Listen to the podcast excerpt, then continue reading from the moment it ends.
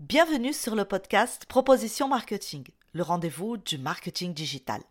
Seul ou avec un invité, je vous propose des méthodes, outils, astuces et retours d'expérience pour attirer plus de clients et développer votre business.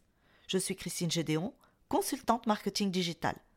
À la fin de chaque épisode, vous serez en mesure d'appliquer des actions immédiates pour obtenir des résultats concrets. Vous êtes entrepreneur, marketeur, business développeur Ce podcast est pour vous. Soutenez Proposition Marketing, il sera votre meilleur guide. Abonnez-vous et laissez des étoiles sur Apple Podcast ou Spotify. Pour ce nouvel épisode Proposition Marketing, je reçois euh, Hugo Gédéon. Il est créateur de vidéos dans le domaine du fitness. Ces vidéos génèrent des milliers de vues et d'engagements hors du commun pour une petite communauté, n'est-ce pas Hugo? De presque 4000 abonnés euh, sur YouTube. Exactement, ouais. Son secret C'est ce que vous allez découvrir au fil de cette interview. Bonjour Hugo. Ça va? Oui, et toi? Ça va très bien. Peux-tu nous parler un peu de ton parcours et de comment tu es devenu créateur de vidéos euh, dans le domaine du fitness? Ok, ben, bah, je vais essayer de faire un peu, un peu, essayer de faire simple. Euh, j'ai démarré parce qu'au tout début, euh, je faisais des vidéos sur un jeu vidéo, voilà. Et euh, j'aimais beaucoup déjà à ce moment-là faire un peu de montage, donc ça, ça remonte à quand j'avais 11-12 ans. Et j'ai jamais trop lâché ça. Et à un moment donné, j'ai un ami qui m'a proposé de faire des vidéos de musculation lorsque euh, j'étais à la salle Basic Fit là. Et, euh, et puis on a démarré comme ça, à juste euh, synchroniser de la musique avec des images de nos séances. Voilà, c'est parti comme ça.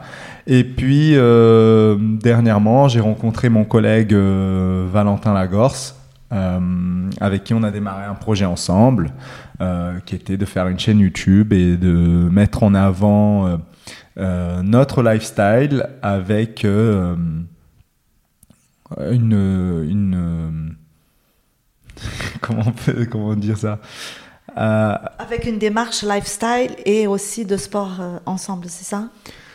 Oui, c'est ça. On mélange un peu euh, le lifestyle avec du sport et on essaye de donner en fait un nouveau message que, euh, qui est un peu différent de ce qu'on a l'habitude de voir euh, dans le fitness français actuel où c'est toujours il faut manger une diète stricte, il faut s'entraîner de façon stricte.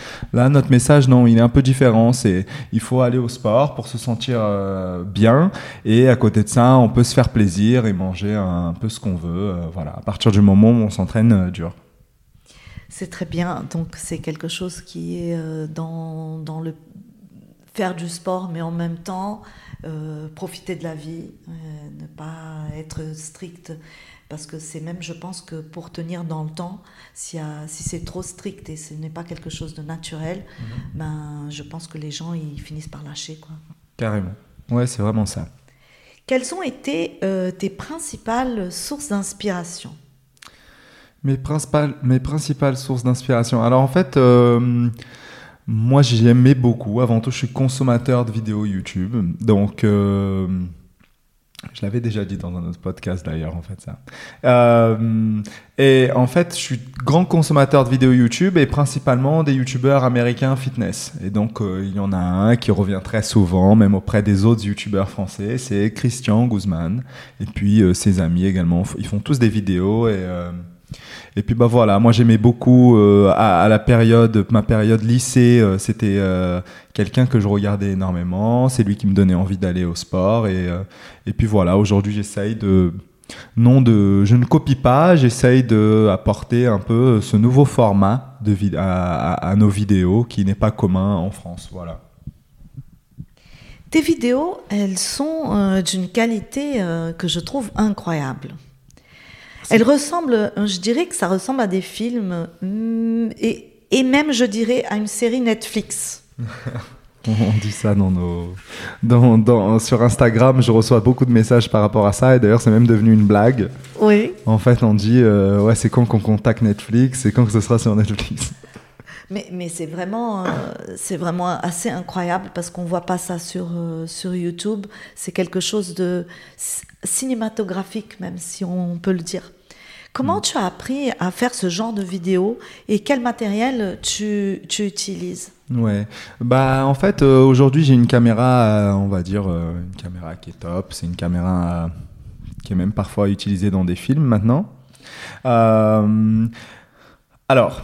j'ai commencé avec un iPhone qui n'était pas le mien. Parce que moi j'avais un iPhone qui n'était pas le dernier au moment où j'ai démarré. Donc l'idéal c'était quand même d'avoir celui qui était, qui était le, le plus récent à l'époque. Et donc, c'était l'iPhone d'un ami à moi. Et puis, euh, et puis petit, à, petit en fait, à un moment donné, euh, il m'a emprunté, ce même ami, il m'a prêté sa caméra à lui, qui était une caméra d'entrée de gamme et qui était très bien pour que je puisse euh, apprendre à utiliser. Et puis, c'est comme ça que je me suis lancé. Et j'ai essayé de faire du YouTube pour moi, ça n'avait pas marché. Et puis ensuite, avec euh, Valentin, ça a commencé à prendre un peu plus d'ampleur.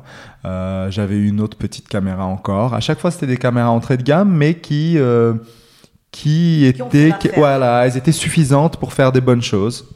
Donc, euh, il n'y a pas forcément besoin d'avoir le matos le plus cher pour, pour commencer. Et euh, voilà, aujourd'hui, maintenant, on a, comment euh, la chaîne a pris un peu d'ampleur et que ça nous génère un peu, un peu déjà d'argent. Ça nous génère déjà un peu d'argent. Et bah, on a, on a tous les deux investi euh, dans une nouvelle caméra, voilà, qui est celle que j'utilise actuellement et qui est extraordinaire. Voilà. La France, elle est dans le top 3 par nombre d'adhérents du marché européen du fitness. Il paraît. J'ai même une info supplémentaire. Euh, il me semble que c'est le sport le plus populaire chez les jeunes aujourd'hui en France. C'est la musculation est le sport le plus populaire. C'est incroyable. Hein. Juste derrière l'Allemagne et le, Royaume-Uni. C'est fou. Elle comptabilise aujourd'hui 6,5 millions d'adhérents mhm. et 4, 750 salles de sport et de remise en forme. Et remise en forme. Les vidéos euh, fitness, elles sont très populaires aujourd'hui sur YouTube et Instagram, mhm. n'est-ce pas? Qu'est-ce qui rend, selon toi, une vidéo fitness attrayante et engageante pour ce public? Bah, en fait, avec l'arrivée de TikTok et euh, de, surtout de TikTok, on va dire, Instagram était là déjà depuis un moment, mais ce que j'ai pu remarquer, c'est qu'en fait, euh, l'arrivée de TikTok a fait en sorte que maintenant les créateurs de contenu, ils essayent tous de faire des formats plus courts et rapides et délivrer le plus vite possible des informations. Euh, moi, c'est un format qui m'a jamais trop plu parce que j'ai toujours été habitué à des grands formats comme les vidéos que je fais actuellement parce que c'était exactement ce, ce, que je consommais comme vidéo. Et euh, bah, attends, je me suis perdu. C'était quoi déjà la question? Alors, qu'est-ce qui rend pour toi la vidéo fitness attrayante? Voilà, voilà, ce qui rend attrayant. Eh bah, alors, nous, on, on, a décidé de miser sur la, le divertissement. Voilà, le divertissement, euh, c'est notre critère, on va dire, principal, avec beaucoup de motivation, et puis avec l'aide de Valentin, et puis bah, son physique, sa façon de parler, etc. Et notre univers, euh, nos amis. En fait, l'idée, c'est de montrer vraiment notre quotidien, notre, c'est notre vie, en fait, qu'on met en avant. Et puis, bah, comme ça, ça donne, en fait, euh, cette, cet aspect. Je pense qu'on aime voir ce que les gens font de leur vie. Et donc nous, comme on, montre exactement euh, ce à quoi notre vie, à quoi ressemble notre vie, et ben, je pense que c'est ça qui fait que euh, les gens accrochent et qu'ils restent euh, un peu plus longtemps qu'une vidéo TikTok. c'est super. En fait, c'est une, une, référence aussi. Hein. C'est voir, c'est pouvoir se reconnaître sur quelque chose de, de de plus grand que dans une petite vidéo. On peut pas tout voir. C'est ça, c'est vraiment ça. Non, on a du mal à s'accrocher à la personne, je trouve, sur, euh, sur TikTok, contrairement à YouTube. YouTube, j'ai l'impression il y a il y a une, un sentiment de proximité avec euh, la personne qu'on regarde, et puis euh, c'est ça qu'on essaye de, de mettre en avant. La communauté autour de, de, de votre chaîne, elle est très engagée et fidèle. C'est vrai, oui. Comment vous faites euh, avec euh, Valentin pour avoir un tel engagement de la hmm. part de la communauté? Je pense que là, on rejoint un peu euh, la question d'avant. Ouais. Bah, en fait, tout d'abord, bah, je dirais que c'est quelque chose qui s'est fait naturellement. On n'a pas vraiment réfléchi à comment on doit faire pour ce que les gens y soient au plus pour qu'on fidélise au plus les gens. C'est, on s'est pas vraiment posé cette question dans ce sens. On s'est juste, euh, on a juste commencé à faire ce, qu'on aime faire. Et euh, le montage, le style de montage, les musiques utilisées, euh, ça c'est encore une fois, c'est la façon que moi j'aime monter, c'est la façon que moi j'aime consommer les, les, vidéos. Et donc, bah, naturellement, la, la, fidélisation de nos spectateurs s'est faite parce que voilà, comme je disais, on retrouve nos amis, et puis il y, a des, y a des personnages différents, et puis bah, en fait, on a tous un. On a chacun de quoi adhérer à quelque chose dans la vidéo, que ce soit au sport ou que ce soit euh, juste le fait qu'on aille manger, qu'on soit entre copains, etc. Bah voilà. La qualité euh, visuelle et le montage sont importants dans les vidéos de fitness. Comment tu assures la qualité de tes vidéos tout en respectant les contraintes de temps et de budget? Alors, contraintes de temps.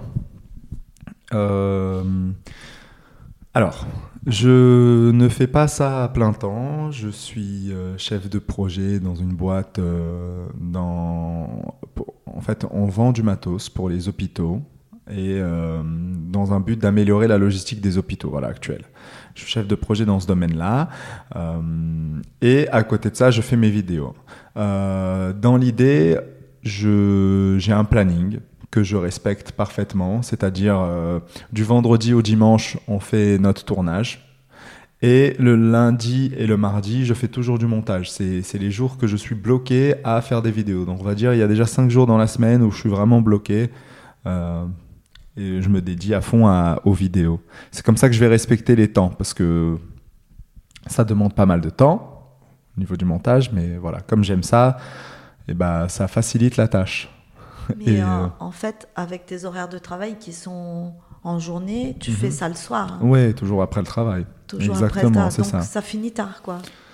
Les journées bah, finissent tard. Ouais, je, mon, travail euh, va de 9h à 17h. Et puis, bah, 18h, euh, je suis déjà sur l'ordinateur jusqu'à 23, minuit en train de peaufiner la vidéo, en train de chercher un titre, en train de faire une miniature, en train de colorier. Ça, voilà, ça prend beaucoup de temps, mais j'aime ça, donc euh, bah, ça, ça facilite la tâche. la concurrence dans le domaine du fitness sur les réseaux sociaux, elle est très forte.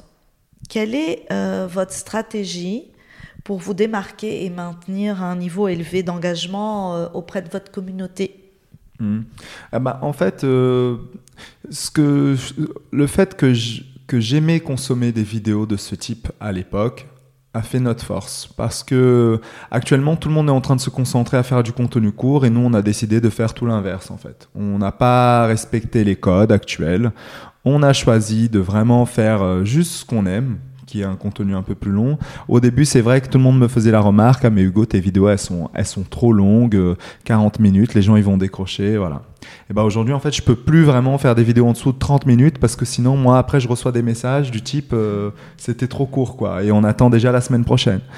Donc, euh, on s'est juste fié à quelque chose voilà, moi je croyais au fait que euh, les gens ne sont pas limités à, du contenu court.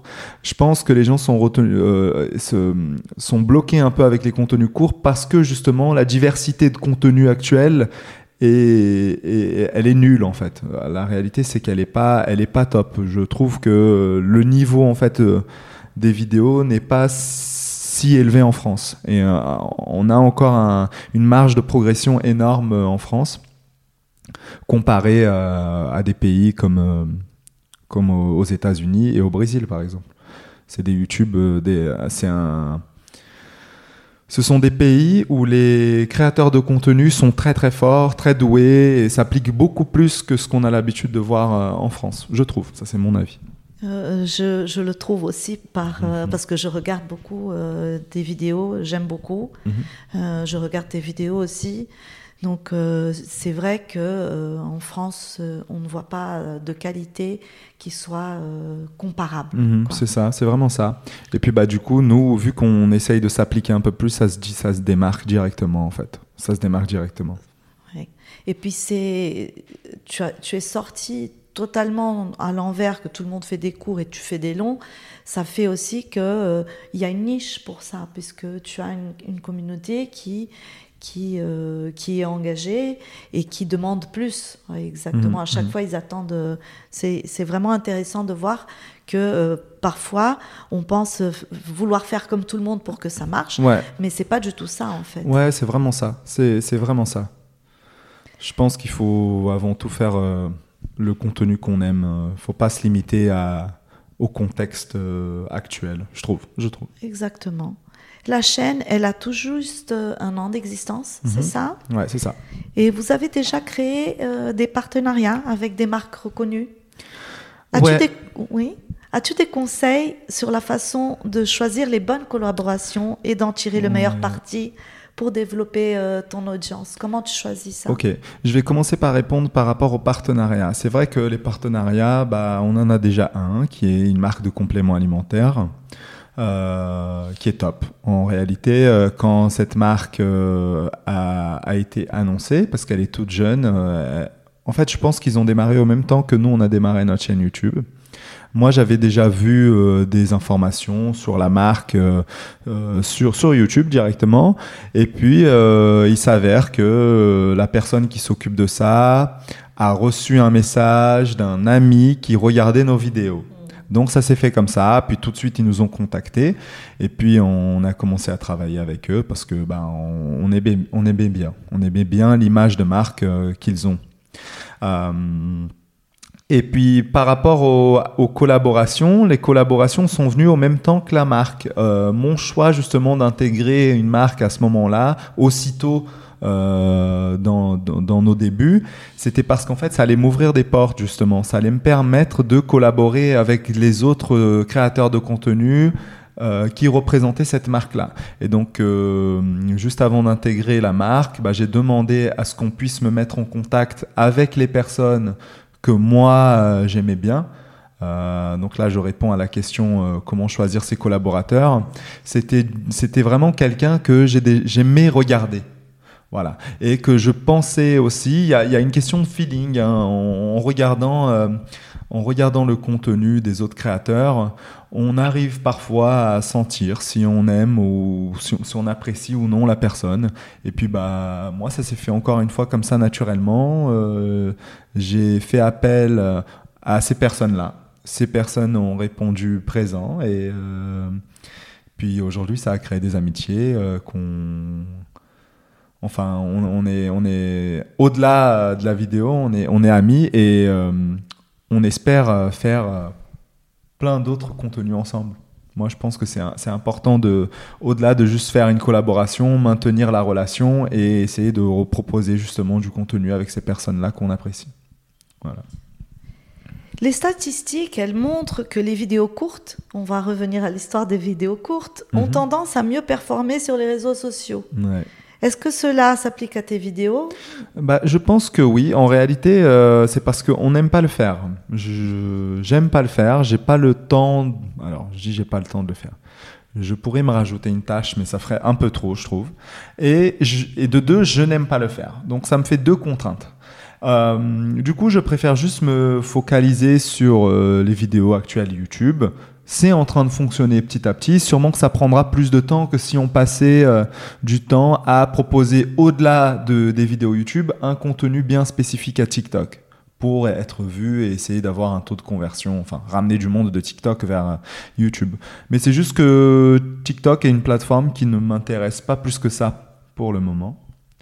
Et donc je je me focalise pas dessus. Mais je pense que j'avais déjà vu hein, des podcasts de créateurs qui disent que justement, euh, lorsqu'ils se sont mis à fond à faire euh, du contenu court et du TikTok, ça a permis euh, d'avoir quand même une croissance importante, même sur la conversion est forte en fait de TikTok à YouTube, on arrive à ramener du monde.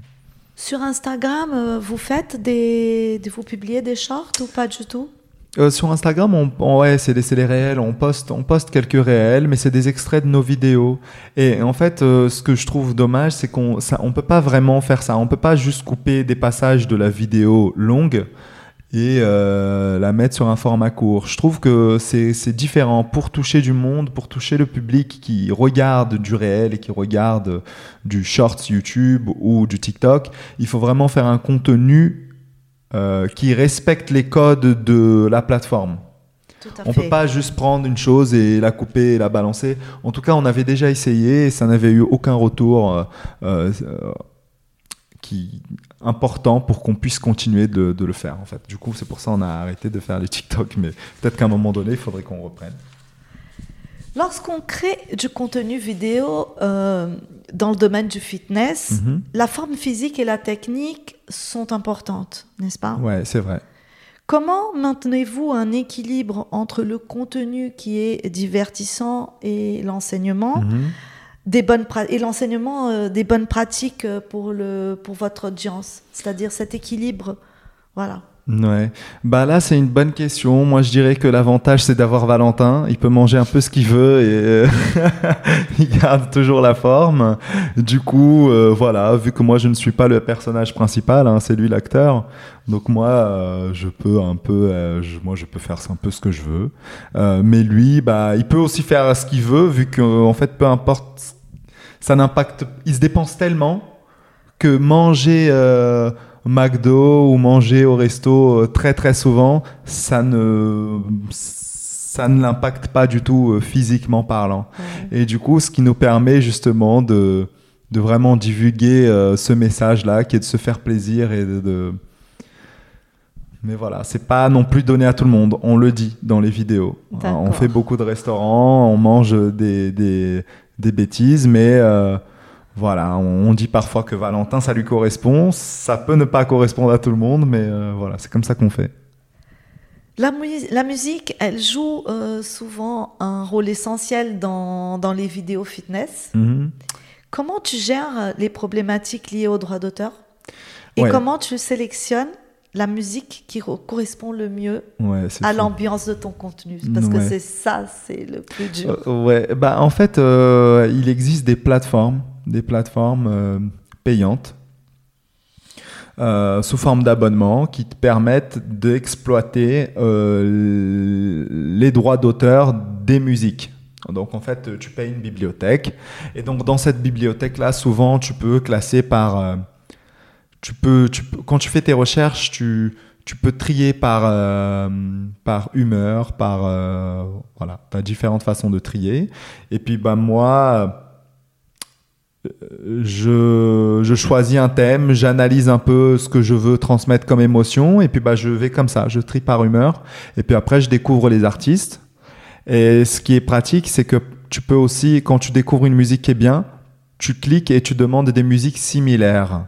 Et donc ça, c'est un outil qui est très très bien, parce qu'une fois que tu en as trouvé une, et bah après, il te propose des, des super bien. En tout cas, pour la plateforme que moi j'utilise. Ça doit être une IA, sûrement. Euh, je sais pas. Ben, je... pense. Et euh, pour certains créateurs, il est très difficile de rester euh, régulier dans la mhm. publication de mhm. vidéos. Oui. Quels sont tes conseils pour maintenir une cadence de publication constante tout en persévérant, tout en percevant euh, la qualité de votre contenu. Quoi. Ouais. Bah, en fait, c'est de la motivation avant tout, hein, parce que moi, parfois, euh, bah, même toutes les semaines, parfois, j'en ai marre. C'est juste que je sais que c'est en train de fonctionner, et du coup, bah, je persiste et je et le fait d'être en équipe aussi, c'est-à-dire que si je fais pas la vidéo, et bah la vidéo ne sortira pas et puis bah je me dis euh, en fait je pourrais ralentir la cadence mais vu que c'est en train de fonctionner et que les gens en demandent et que les gens en demandent plus ça facilite en fait à rester motivé à continuer de faire du contenu. Mais euh, c'est sûr que même même lorsque ça plaît bah en fait il y a quand même une part de de mindset où bah, là maintenant il faut faire et puis c'est tout quoi. Il n'y a pas vraiment de.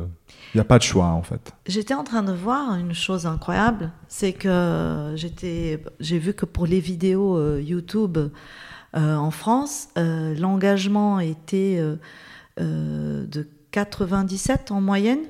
ce qu'on dit engagement, c'est la somme des, des likes, des commentaires et des partages. Mm-hmm. Euh, bon, vos partages à vous, ça je n'ai pas pu voir, mais en regardant euh, la quantité de commentaires et de likes, ça arrive à 700, 800, mhm. et c'est incroyable cet engagement pour une si petite, petite communauté. communauté ouais. Ouais, c'est une remarque qu'on se fait souvent et c'est ça qui, ça qui nous motive de continuer à faire des vidéos. Ben, j'ai pas euh, l'explication, c'est je pense que les gens ont adhéré au personnage qu'ils retrouvent sur la chaîne. Et ils regardent euh, non pas parce qu'ils veulent apprendre des choses, ils regardent juste parce qu'ils veulent passer du temps avec nous. Et puis euh, donc ça, ça fidélise énormément. Et puis bah voilà, on arrive à avoir des commentaires extraordinaires. Les gens, c'est surprenant parfois. Je prends le temps de les lire. Je prends, je lis toujours. Et ça me surprend à chaque vidéo de ce que les gens ils peuvent dire comme commentaire. C'est pas juste euh, ah bonne vidéo les gars. Ah, c'est des pâtés qu'ils écrivent. Ouais, ils mettent des ouais, ils écrivent vraiment des paragraphes. C'est pas waouh génial. Voilà, c'est pas ça. C'est il y en a parfois qui nous ont déjà dit euh, euh, vous avez changé ma vie. Donc ça c'est très fort en fait comme commentaire et bah ça donne énormément de envie de, de continuer. De continuer. Et moi, c'était ce que je ressentais hein, quand je regardais Guzman. C'était pas juste je regardais, il me donnait envie d'aller au sport. Bah, en fait, euh, grâce à lui, j'ai j'ai appris à avoir cette discipline en fait d'y aller sans euh, sans se poser de questions. Sans se poser de questions, ouais, c'est ça, c'est ça. Donc ça impacte la vie des gens et c'est assez extraordinaire. Le fitness est un domaine où les résultats peuvent prendre beaucoup de temps à être visibles. Mm-hmm. Comment toi et Valentin vous encouragez euh, votre audience à rester motivée et persévérante? Ah, ça c'est une bonne question. Hein. Je ne sais pas répondre à ça. Je ne sais pas répondre à ça. Peut-être dans, dans la propre... Euh, dans le propre message, dans, dans, la chose de... Ouais, en fait, voilà, je pense que c'est comme le message, il est simple, c'est un message qui est plus... Le message, il, est plus... Il est naturel. Il est, naturel, il est plus agréable, on, on réalise mieux. En fait, je ne sais pas comment le dire, mais le message qu'on a l'habitude de voir dans le fitness, c'est que c'est difficile et que en fait euh, c'est pas donné à tout le monde et qu'il faut vraiment sacrifier je sais pas combien de choses pour y parvenir à avoir un bon physique, à se sentir mieux. Mais en fait nous c'est tout le contraire. C'est vraiment c'est tout le contraire. C'est juste on se retrouve euh, entre amis pour aller passer un bon moment à se défouler en salle de sport et bah, la récompense, euh, le physique, la performance et le, fait, le bien-être vient après ça en fait. Et du coup, bah, ça, vient en récompense, c'est ça que je voulais dire. Et en fait, je pense que le message, il est plus simple à, à, à être adhéré par le grand public. Voilà, c'est ça. Le storytelling est un outil puissant mmh. pour captiver euh, l'audience. Comment vous faites pour arriver à créer une connexion émotionnelle avec vos, votre communauté? Connexion émotionnelle. Parce que c'est ça, quand on, quand on t'écrit en commentaire, vous avez changé ma vie, mhm. c'est quand même une connexion émotionnelle. C'est vrai. En fait, euh, de plus en plus, les vidéos elles deviennent de plus en plus personnelles et sans filtre.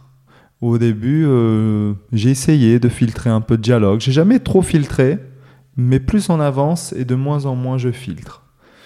Euh, vous remarquerez sûrement ceux qui découvriront peut-être la chaîne, vous verrez qu'il n'y a pas beaucoup de cuts dans les dialogues. Le dialogue est brut comme un podcast. Alors, on passe de scène en scène, mais dans la scène, on ne retrouve pas des coupures euh, dans le dialogue.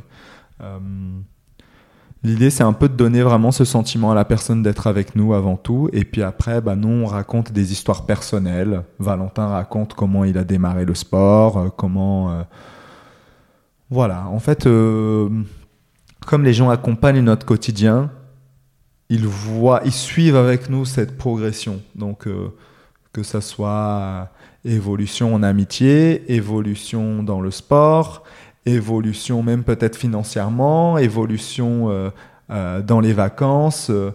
Donc en fait, ça accroche les gens à suivre et de rester là. Je pense que c'est ça. Les données analytiques jouent un rôle crucial mhm. dans la compréhension euh, de l'audience et de la performance des vidéos. Mhm. Quels outils tu utilises pour mesurer l'efficacité des vidéos et comment tu utilises ces informations pour affiner euh, ta stratégie de contenu Ouais, donc en fait YouTube propose une plateforme qui est très bien. Ça s'appelle YouTube Studio, c'est directement lié au compte YouTube. Et puis ben, en fait, euh, il y a divers tableaux de données, euh, données qu'on peut analyser. Moi, je survole. Je ne regarde pas dans les détails, mais je regarde souvent quand même qu'est-ce qui se passe. Je regarde la durée euh, de visionnage moyenne, je regarde euh, le taux de clic, ça c'est un élément très important. Parce qu'en fait, on peut faire des super vidéos, mais si notre titre et notre miniature n'accrochent pas, et eh ben personne va la voir. Donc, je surveille beaucoup ces éléments-là pour essayer d'identifier, voilà, pourquoi cette miniature-là euh, ramène plus de monde. Voilà, je mise tout sur le, voilà, les informations simples, mais qui ont un vrai impact. Voilà, donc je regarde surtout ces, ces données-là. Et YouTube Studio suffit largement. Pour conclure, quels sont tes projets futurs en tant que créateur de vidéos mhm. fitness? As-tu des ambitions particulières pour entendre ton audience, pour étendre ton audience, ou explorer de nouveaux formats peut-être? Justement, bah, le format podcast, c'est un format qui m'a toujours plu énormément. J'ai toujours euh, regardé et écouté beaucoup, beaucoup de podcasts. Et donc l'idée serait peut-être à un moment donné, je ne sais pas encore quand, mais euh, c'est de lancer un podcast où les gens ils puissent retrouver tous ces personnages qu'ils découvrent et qu'ils suivent dans les vidéos de la chaîne Valentin Lagorce mais voilà, dans un format plus personnel où on peut justement euh, échanger pendant une à deux heures euh, autour de différents sujets divers et variés. Et voilà, vraiment, le podcast, c'est le prochain, la prochaine étape. ça serait pas seulement du fitness, ça serait aussi autre chose? Bah, tout. En, fait, ça va dépendre des invités, je pense. Donc, le but, c'est ne pas de se bloquer au fitness nous tous, euh, alors les personnes qu'on retrouve dans les vidéos, quand je dis nous tous, euh, on n'aime pas que ça. On, aime la musique, on aime le cinéma, on aime euh, voilà plein de plein plein plein de choses, plein d'autres sports également.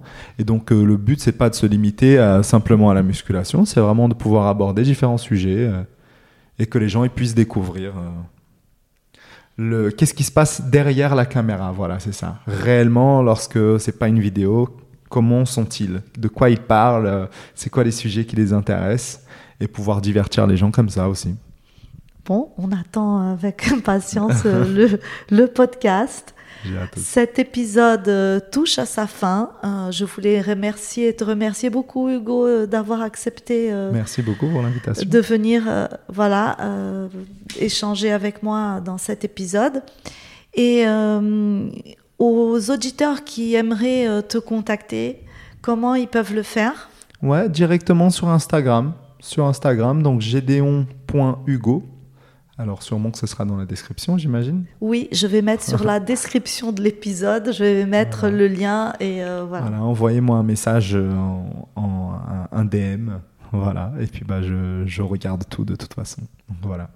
Merci à vous euh, tous de m'avoir euh, d'avoir écouté Proposition Marketing jusqu'à la fin. passez une bonne journée. Merci. Au revoir Hugo. Au revoir.